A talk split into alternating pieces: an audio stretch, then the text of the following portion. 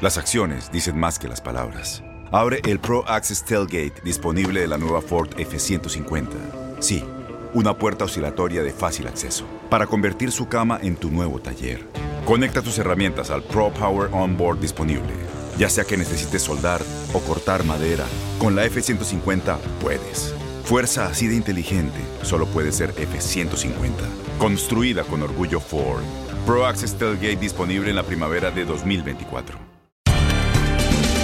Bienvenidos al podcast de Buenos Días América, la revista radial más completa para los hispanos. Política, salud, economía, tendencia y deporte son algunos de nuestros temas. Bienvenidos.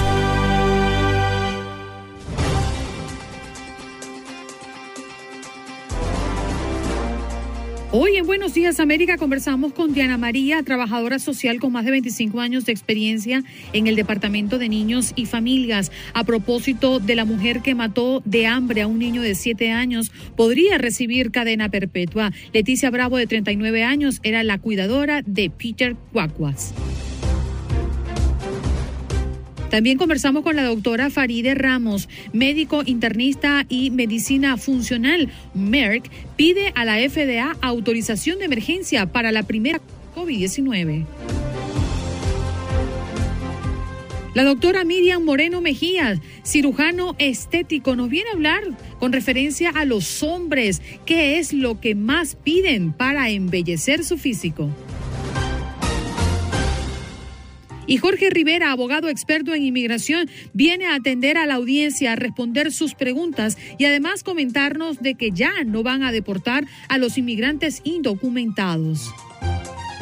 Y en deportes, Luis Quiñones, poniéndonos al día de lo que está pasando en el béisbol de las grandes ligas, los clasificados a la serie por campeonato y lo que queda por definir en esta instancia de la postemporada en la Gran Carpa. Mientras que Pedro Antonio Flores nos habló del partido que hoy estará sosteniendo la selección mexicana ante El Salvador por las eliminatorias rumbo a Qatar 2022.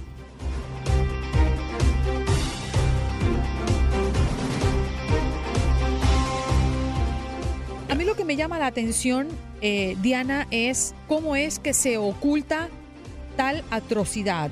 ¿Cómo es que los familiares de este niño no se dan cuenta de que algo irregular estaba pasando y que este niño lentamente estaba muriendo de hambre?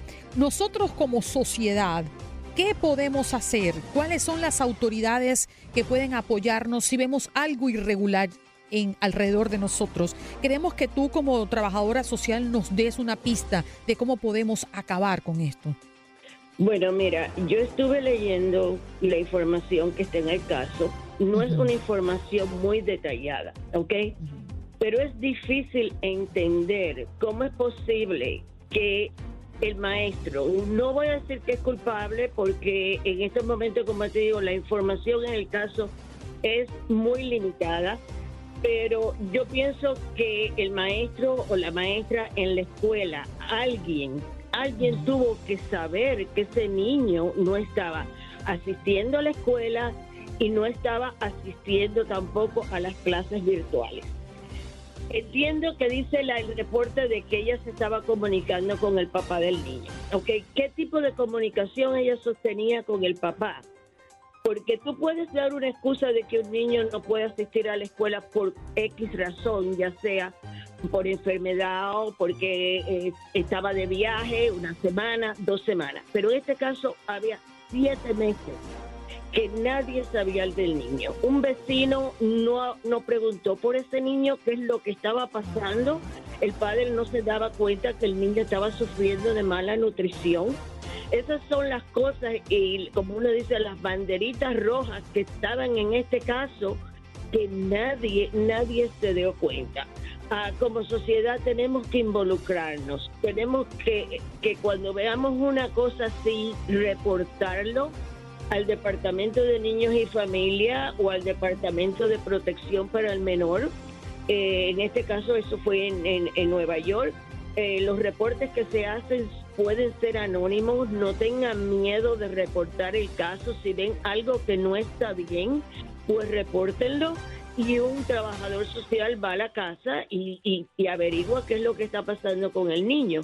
pero yo creo que hasta cierto punto la maestra fue responsable, aquí hay un, caso de negligencia, y, y, cuál era el papel del padre en todo esto, que no se daba cuenta de que su hijo estaba siendo abusado. Diana, eh, eh, ya, te, ya, ya, te voy a dar paso, Eric, sorry, pero es que lo que está diciendo Diana es sumamente importante, porque mi hijo falta un día al colegio, dos días al colegio, y a mí me están llamando a ver dónde está Jorge Andrés, qué es lo que ha pasado con el niño.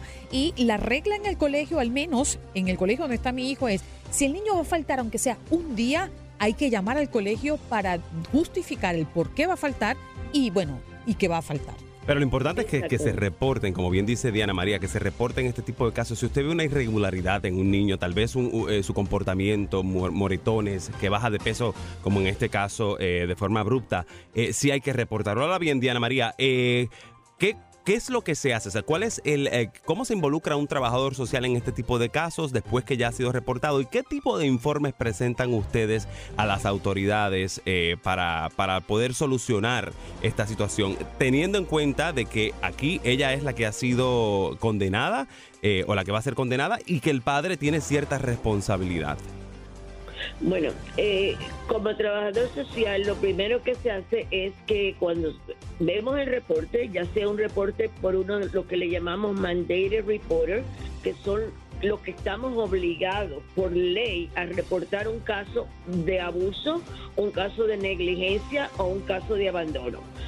Por ley son los psiquiatras, los ah, médicos, los enfermeros, los maestros, y hay una serie de profesionales que estamos obligados a reportar cuando vemos un caso de abuso.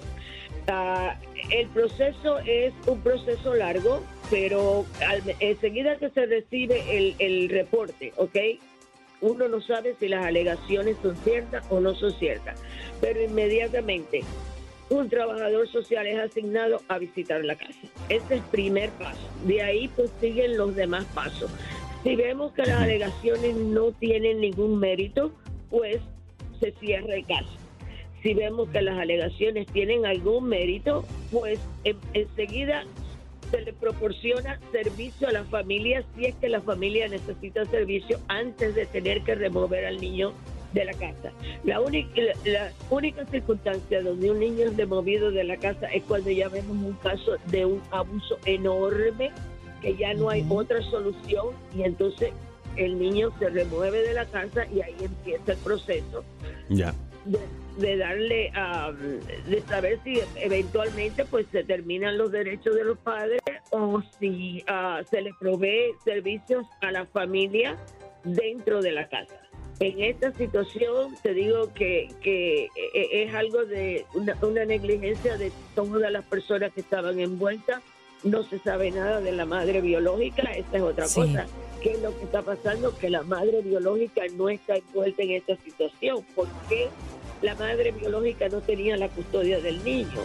Ah, hay muchas preguntas que con la información del reporte que leí, pues no, nada de esto se... Entendemos que sí, hay mucho vacío todavía, al menos de cara al público, eh, con referencia a la investigación, Diana, pero yo creo que tú nos has dejado un mensaje importantísimo sobre la mesa y es estar alertas, involucrarnos eh, y saber que existen números a donde podemos llamar para alertar y para anunciar a alguna señal o alguna situación irregular que pueda estar ocurriendo con un niño amigo del colegio o familiar o mm, vecinos inclusive. Gracias por estar con nosotros, Diana, esta mañana.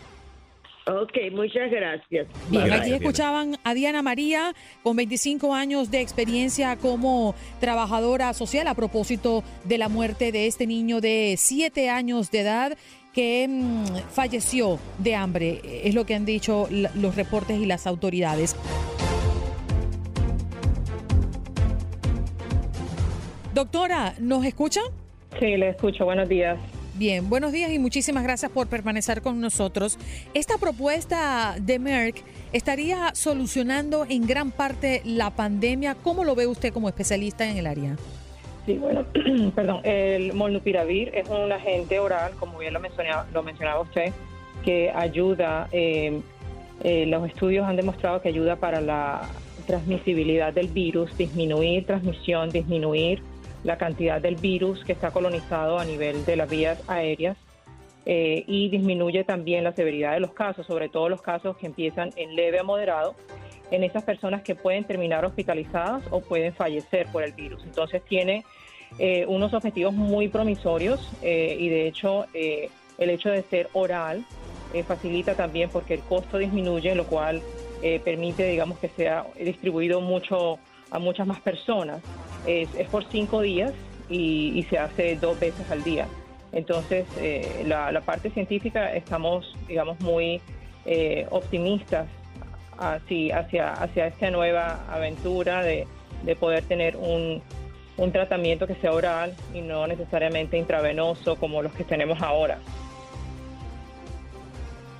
Así es, y, es muy, muy interesante eh, el hecho de que se esté ya trabajando en este tipo de píldoras tan rápido, ¿no? Para lograr eh, contrarrestar los, síntomas, como bien usted menciona. Eh, doctora, pero eh, por el momento no los hay. ¿Hay alguna otra opción que, que tengamos, aquellos que en un momento dado pues contraigamos el, virus y tengamos que, luchar contra esta enfermedad?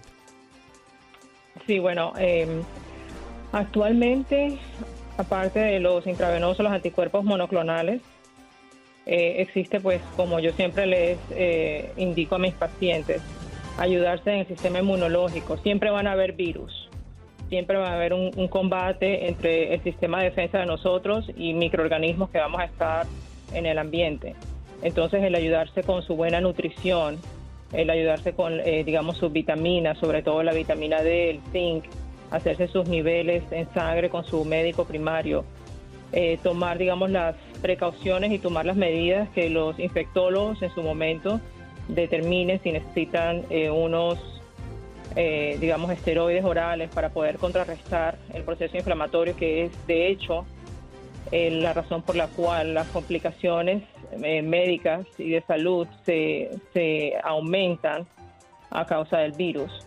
Entonces, dentro del punto de vista de medicina funcional, lo que hacemos es fortalecer el sistema inmunológico, evitar, digamos, que esa, esa replicación del virus aun cuando se haya contraído, se aumente y las complicaciones sean mayores. Hidratarse, hacer ejercicio, dormir bien, todo ese tipo de medidas en el día a día ayuda para poder minimizar las complicaciones y, muertes relacionadas con este virus y cualquier otro virus que podamos llegar, digamos, a enfrentar en un futuro. Muy bien, y eso es importante. Doctora Ramos, eh, le, quería preguntar, cuando se inició, cuando se inició todo el proceso de vacunación, eh, con Moderna, con Pfizer, con Johnson Johnson, con otras vacunas en otros lugares del planeta, pues algunas generaron unas reacciones adversas que posteriormente se determinaron eran tan mínimas que había que continuar vacunando. ¿Se sabe si este tratamiento de Merck ha sido eh, relacionado con alguna reacción adversa hasta el momento?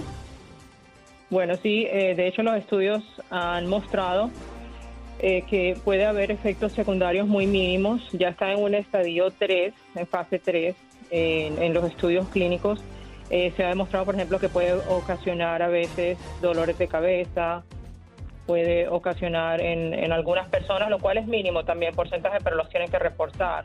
Eh, insomnia, y a veces pueden haber, digamos, alteraciones gastrointestinales como náusea y vómitos. O sea que Realmente cuando nosotros sopesamos el beneficio y el riesgo, es mucho mayor los beneficios que puede traer esta píldora comparada, digamos, con los riesgos o los efectos secundarios que pueda acarrear.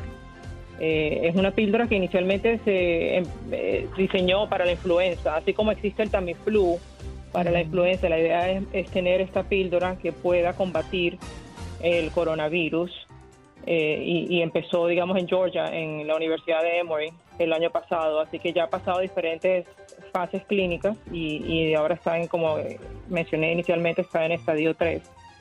Doctora, usted sabe cómo lo veo. Eh, pienso que mm, tomando en cuenta la opinión de millones de personas que aún no se han vacunado, al menos en este país, teniendo la posibilidad de hacerlo de manera gratuita y tan fácil, porque hay tantos puntos habilitados a lo largo y ancho de los Estados Unidos para acceder a la vacuna, es que no sienten confianza, eh, no, no consideran necesario el vacunarse. Pero al tener esta opción de la píldora, quizás podríamos llegar a menos contagios y a menos número de personas fallecidas, porque esto genera como más confianza, digo, porque no lo percibimos tan invasivo como una vacuna. ¿Usted lo ve así?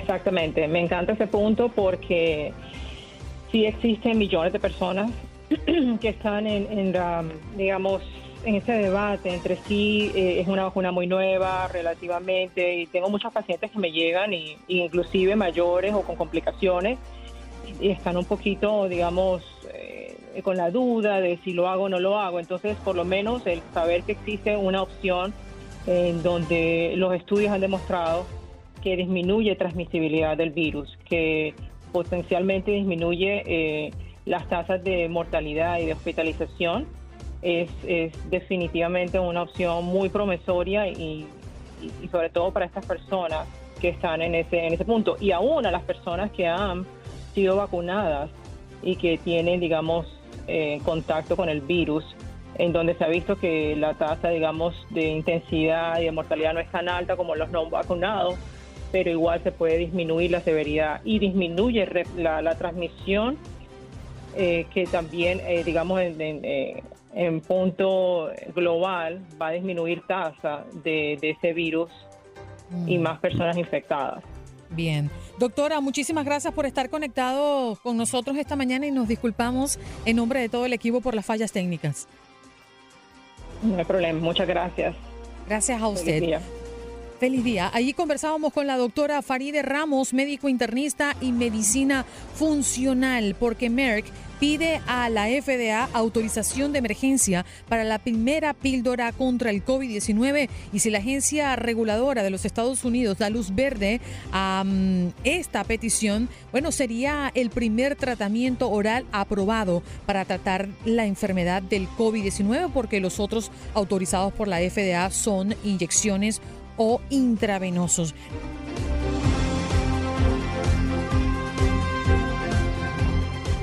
conectamos con la doctora Miriam Moreno Mejías, cirujano estético, para hablarnos de cuál es la tendencia en los hombres el día de hoy, qué es lo que más piden o qué servicios buscan para embellecerse. Doctora, muy buenos días. ¿Cuál es su opinión?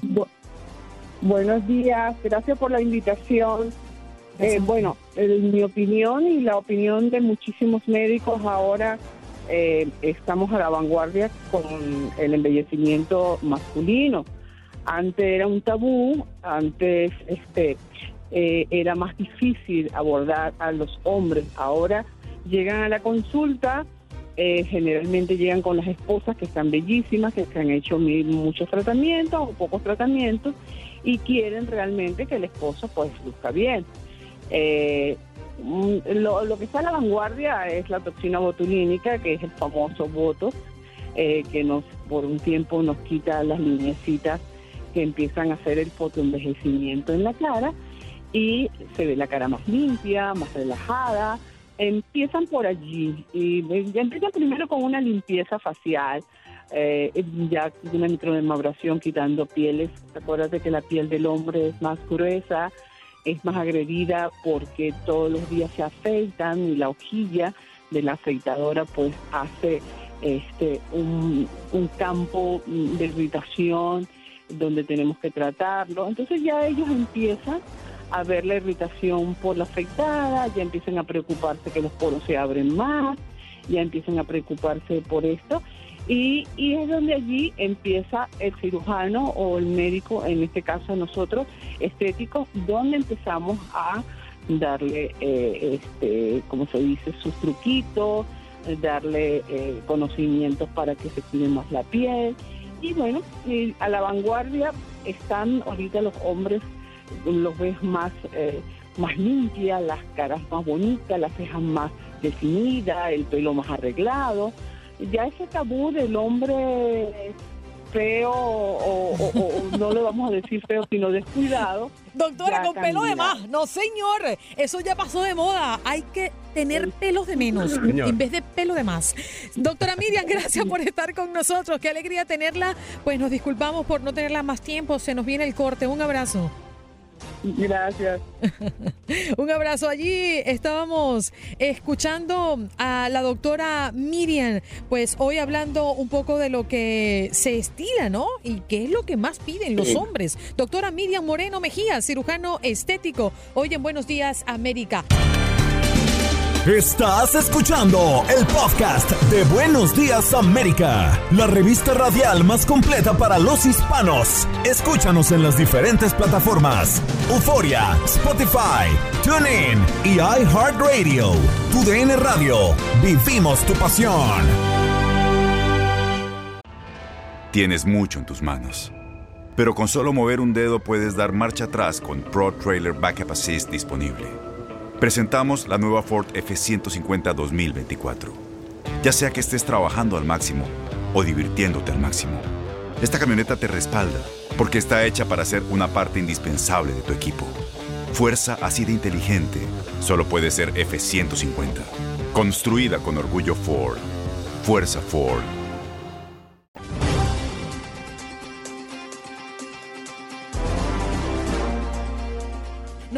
Inmediato con el abogado Jorge Rivera. Ya está con nosotros para atender a sus inquietudes. Recuerde que usted puede llamar al 1-833-867-2346 y hacer su consulta. Mm, abogado, ¿cómo está? Muy buenos días.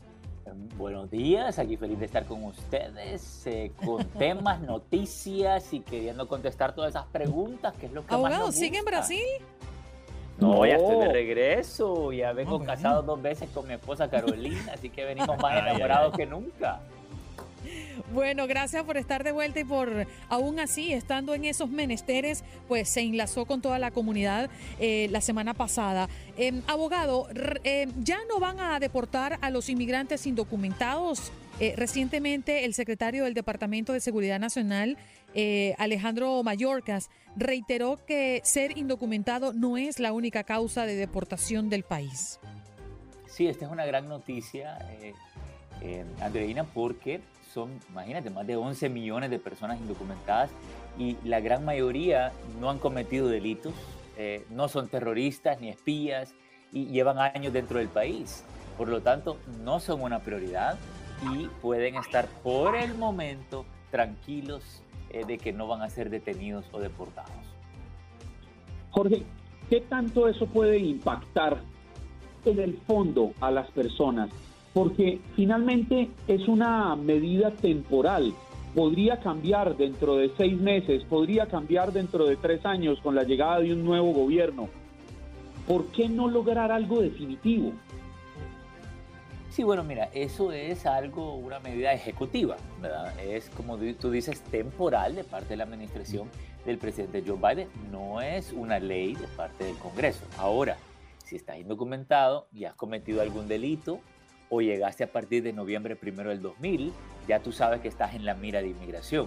Pero el mensaje más importante es que si nuestra gente está por decir algo en una zona libre, tienen una carta blanca, aprovechemos este momento para resolver, porque hay una gran diferencia entre tener tus papeles y no tenerlas. Hay, imagínate, no se puede viajar a tu país, no pueden trabajar y ganar el salario que se merecen. O sea, hay una gran diferencia y nadie está satisfecho con quedarse sin papeles. Así que aprovechemos esta, este tiempo libre que nos han dado de parte de la administración y creo que es para que resolvamos nuestros casos y saquemos Y- nuestros papeles. Y a pesar de, esta medida, abogado, eh, muchos todavía tienen miedo eh, a salir, a trabajar, o por lo menos le tienen miedo a sus, patrones, ¿no? Eh, ¿Quiénes deben tener cuidado dentro de todo esto, esto, que ha surgido? ¿Quiénes dentro de esta comunidad de inmigrantes indocumentados deben tener cuidado y por qué tendrían que tener cuidado? Sí, y les quiero co- contestar esa pregunta, pero fíjate que tú tocas un punto importantísimo. Nuestra gente que tiene miedo de ir a trabajar. Fíjate que noticia de último minuto que ha salido, eh, nuevo anuncio, dicen que van a parar esas redadas masivas que hacían anteriormente en los lugares de trabajo. Así que, y ahora se van a enfocar en la explotación de los inmigrantes.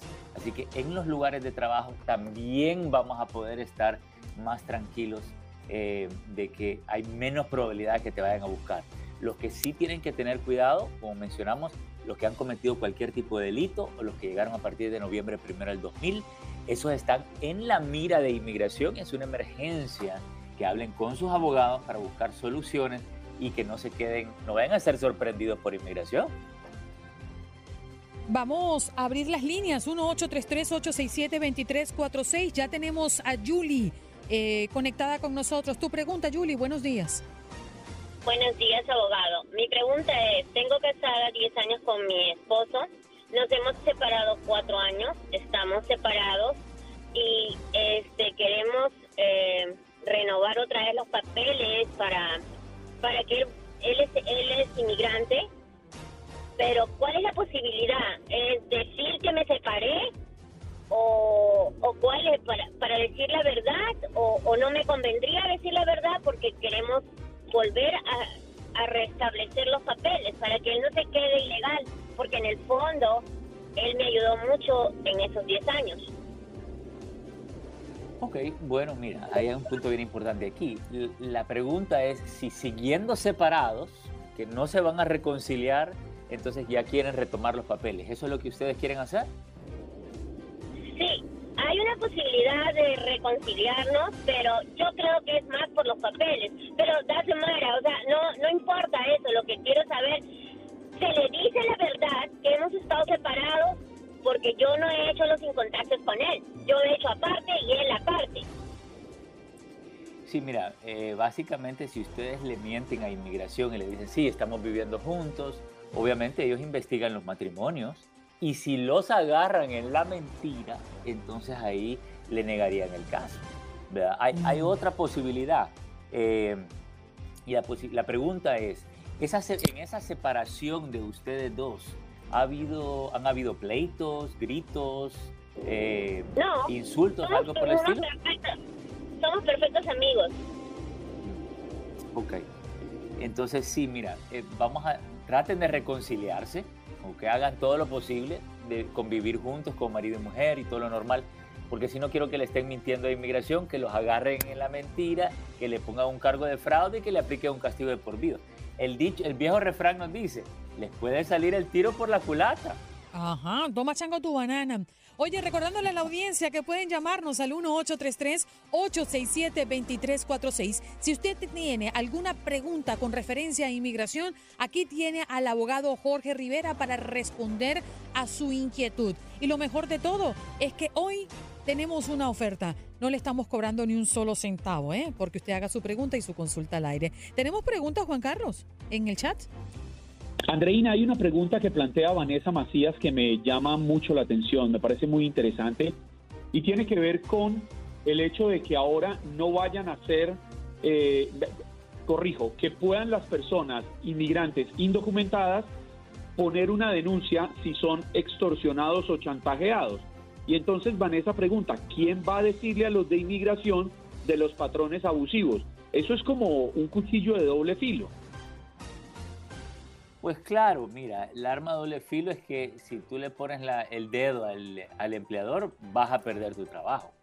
¿Ok? Eso es por un lado. Pero por otro lado, eh, existe la visa U, que por extorsión, por abusos laborales, también se pueden eh, calificar por la visa U como víctima de un crimen y entonces te dan un permiso de trabajo que ahora se puede pedir desde el principio.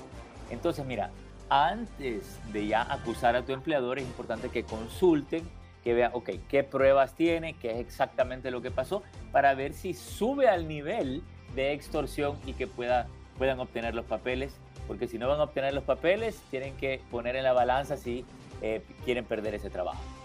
Vamos con Luis, que ha llamado al 1-833-867-2346 con pregunta. Adelante, Luis. ¿De dónde nos llamas? Hola, buenos días. Eres de Houston. Adelante. ¿Cuál es tu pregunta? Eh, abogado, eh, yo introduje eh, asilo político hace cinco años y aún no, no me han llamado para entrevista ni para nada. Eh, quería saber si tiene como alguna idea de cuál es el estatus de esos procesos. Y la otra pregunta es si cree que el, reciente TPS que, que, aprobaron para los venezolanos pueda conducir a la residencia en un futuro. Gracias.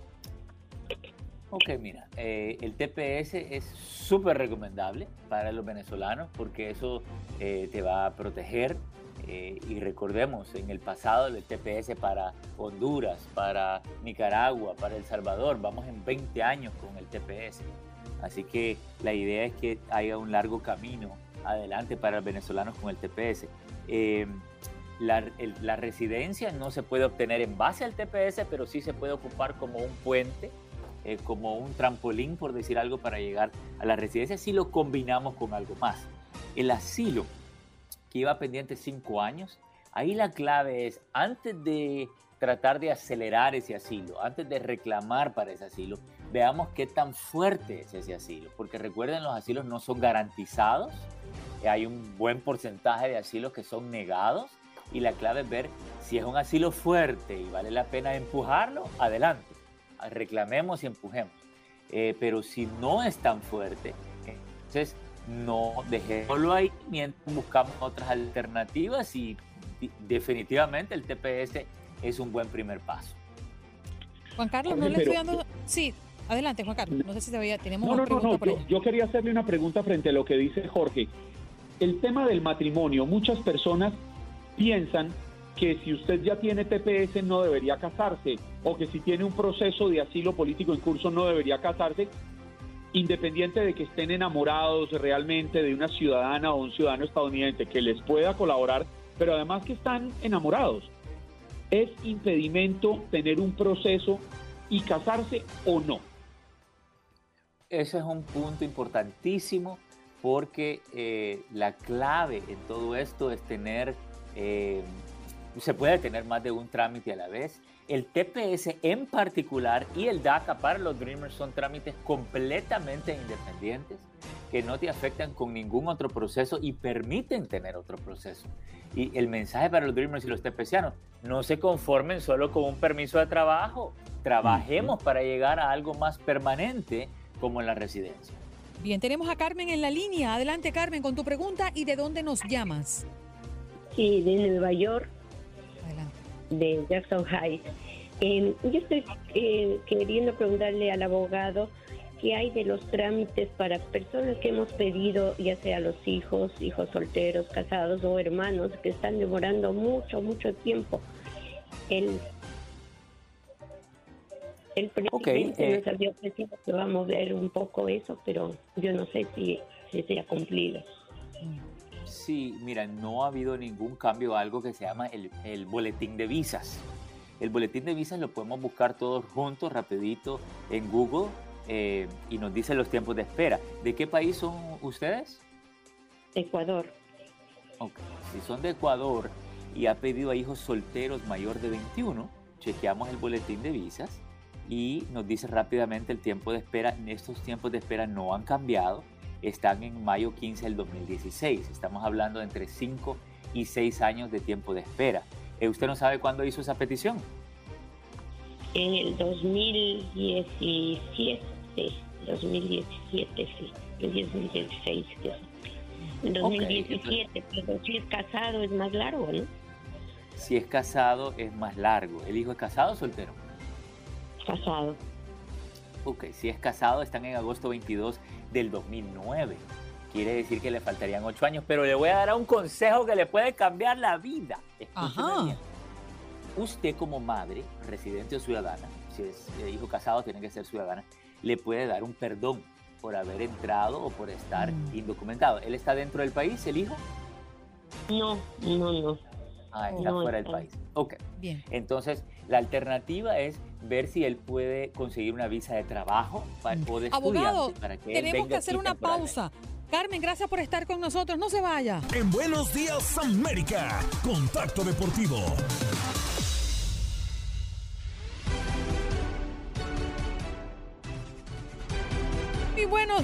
Luis Quiñones. ¿Cómo está? ¿Cómo me lo trata el béisbol? Andreina, muy buenos días para ti, también para Juan Carlos, para Eric, para todos los amigos que están en sintonía con nosotros.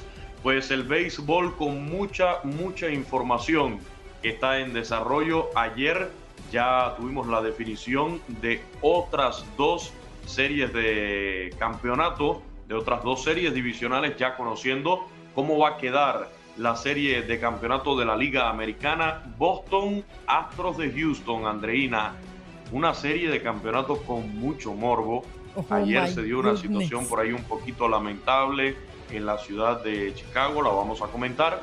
Y bueno, la de los Dodgers ante el equipo de los Gigantes de San Francisco que se tendrá que definir mañana jueves en San Francisco, en la Bahía, en el Oracle Park, porque ayer, digamos, era un jueguito que se fue un poco más desnivelado comparándolo con los juegos anteriores.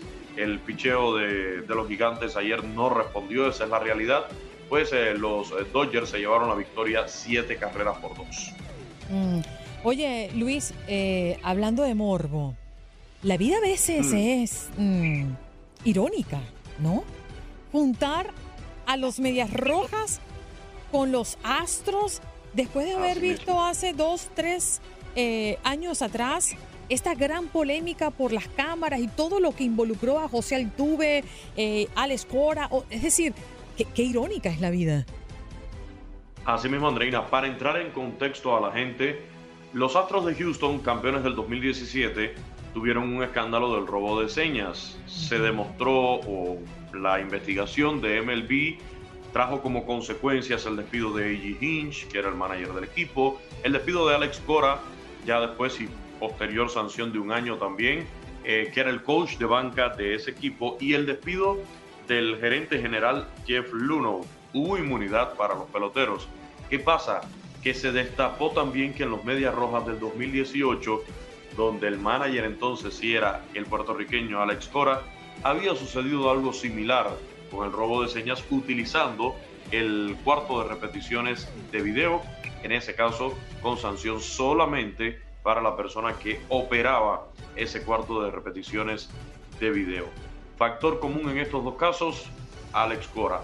Alex Cora ya lo ha dicho, yo me equivoqué, yo pagué por el error que, come- que cometí, cumplí mi sanción, estoy de regreso. Ha hablado muchas veces Alex Cora, Andreina, Juan Carlos y, y también Eric eh, del, del tema de la familia. Yo metí a mi familia en esto, eh, sufrieron mucho por toda esta situación y vimos hace un par de días, cuando logran la victoria contra los Reyes de Tampa Bay, la imagen muy emotiva de Alex Cora dándole un abrazo a su hija ahí en el terreno de juego, ambos con lágrimas en los ojos, quizás eh, teniendo ahora ese gran momento después de situaciones muy difíciles por las cuales pasaron tras este escándalo. Bueno, si nos vamos a la Liga Nacional, nos encontramos con que los Bravos de Atlanta le dijeron a Milwaukee, toma chango tu banana, ganan 5 por 4 a los cerveceros y ya están en la serie por el campeonato, a la espera de lo que pueda ocurrir el día de mañana, que los Tigers siguen vivos. Sí, los Bravos de Atlanta demostrando el gran nivel que tienen Andreina. Ayer derrotaron 5-4, como bien dices, dejando al campo a estos cerveceros de Milwaukee espectacularmente. Yo repito, para mí ha sido la mejor serie divisional que hemos tenido en este arranque de la postemporada. Quizás un poquitico por debajo del radar, quizás un poco sin esa atención mediática al no tener una gran figura, porque si analizamos la gran figura de los cerveceros de Milwaukee, Christian Yelich, para mí quedó a deber en esta serie divisional. Y por el otro lado, bueno, unos Bravos de Atlanta que no tienen a Ronald Acuña Jr., que no tienen a Marcelo Zuna, y sin embargo, así han sobrevivido en esta temporada. Y sin embargo, así llegaron a los playoffs y así le acaban de ganar también, en este caso, a los cerveceros de Milwaukee la serie divisional. Y como bien dices, ya están esperando ahora por su rival, quien sea, el equipo de los Dodgers de Los Ángeles o el equipo de los Gigantes de San Francisco, ya los Bravos van a estar esperando. Hoy no vamos a tener béisbol en TUDN Radio, hoy será día de descanso, pero ya mañana sí vamos a tener el enfrentamiento entre Dodgers y el equipo de los Gigantes a las 9 de la noche por la señal de TUDN Radio. No se pierdan la definición de esa serie.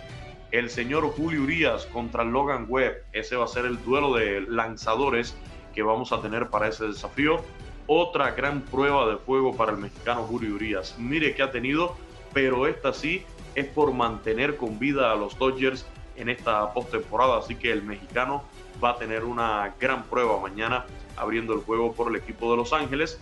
Choque que va a ser en San Francisco, en la Bahía. Y del otro lado Logan Webb, que lo vimos con una gran actuación también en el primer encuentro en ese mismo estadio. ¿Quién enfrentará a los Bravos de Atlanta, Luisito? ¿Las Dodgers o San Francisco? San Francisco. Tú, él, ese es tu equipo, ¿verdad? Ese es mi equipo, ese es mi Sí, equipo. Yo ayer, para que vea que yo soy objetivo, ayer en el inicio de la transmisión yo lo dije. Hoy ganan los Dodgers, nos vamos a un quinto juego. Y, y ese quinto juego mañana lo ganan los gigantes de San Francisco. Ha sido una gran temporada, Andreina. Ha sido el mejor equipo de toda la temporada. Es cierto que los Dodgers vienen con la etiqueta de ser los campeones de la Serie Mundial. Pero yo confío, yo confío en los gigantes de San Francisco. Y eso va a ser mañana para el sábado ya tenemos para el viernes, para el viernes ya tenemos el inicio de la serie de campeonato entre los Medias Rojas de Boston y el equipo de los Astros de Houston. Así que reitero, hoy no hay béisbol en tu DN Radio, pero mañana sí, con la definición de la serie divisional del- de la Liga Nacional, Dodgers Gigantes y el viernes de nuevo regresa la acción con el primero de la serie de campeonato Boston ante los Astros de Houston. Tú tienes confianza yo tengo certeza. Los Dodgers se van con el triunfo en casa de los gigantes. Así me gusta, con determinación. Ay, Luisito, ¿sabes qué? Em, quiero, quiero mandarte un amapuche bien apretadito y un cafecito bien cargado porque sé que el trabajo ha sido duro durante los últimos días. Se te nota en tus ojitos achinados, pero nada más satisfactorio que em, el deber cumplido y además con excelencia. Así que en nombre de todo el equipo de Buenos Días América, felicidades a ti y a todos los que hacen posible las transmisiones de los mejores juegos de pelota que usted puede escuchar a través de la radio. Así que felicidades. Muchas gracias, Andreina, de verdad, a nombre de todo el equipo de- del béisbol de, de Grandes Ligas de TUDN Radio. Y ahora es que se pone bueno esto, ¿eh? recuerden que nos vamos hasta la Serie Mundial, hasta conocer el campeón de la Serie Mundial aquí en TUDN Radio, en español para Estados Unidos, también para Puerto Rico, pero como la radio es tan rica, ya sabemos que nos están escuchando en otras partes del mundo, ya sean por las plataformas digitales o por nuestra señal normal, por la 1140, donde ya hemos recibido incluso reportes desde el norte de Cuba, donde está entrando allí, pero sabroso, la WQA 1140 con el béisbol de grandes ligas, nuestra estación en Miami. Bien, gracias. Él es Luis Quiñones, sí señor, parte de esta gran familia de TUDN Radio y es eh, las voces que nos hacen sentir la pelota con mucha pasión. Abrazo, querido amigo. Abrazo, buen día, excelente día y aquí nos encontramos mañana. Bien, muchas gracias. Hasta tomorrow, donde estaremos dando la previa de estos Dodgers ante los Gigantes de San Francisco en la casa de Gigantes. ¿eh? Se va a dar este juego decisivo, el quinto de una serie que estaría definiendo eh, al contrincante o al rival de los Bravos de Atlanta en la serie por el campeonato de la Liga eh, Americana. Eh, en este caso, pues recuerden ustedes que lo estaremos viviendo a través de TUDN Radio, donde ya usted sabe, donde vivimos con pasión y con intensidad, no solamente el béisbol, sino que somos la radio que más goles tiene.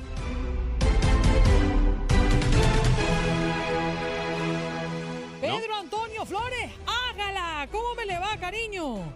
¿Cómo andas? ¿Cómo andas, Andreina? Saludos para todos. Aquí vamos. Ay, Pedro, qué gusto de verte. Qué gusto verte. Supe que eres licenciado, Pedro Antonio Flores. ¿Usted es licenciado? Licenciado, graduado con honores, mi querida Andreina. Anda, toma chango tu banana. Sí, sí, sí. pero Oye, ya- Pedrito, háblame, Dígamelo. háblame de México, El Salvador esta noche.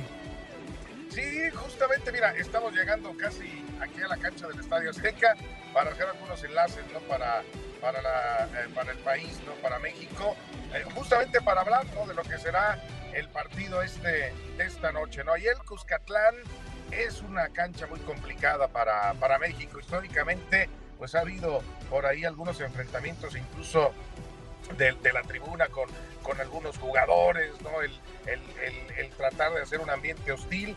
Toda la noche estuvo la serenata afuera del, del hotel de concentración del equipo mexicano que llegaron a reconocer el estadio y después al llegar al hotel, bueno, pues estaban los salvadoreños, estuvieron cante que cante, haciendo ruido, tratarlos de no dejar dormir.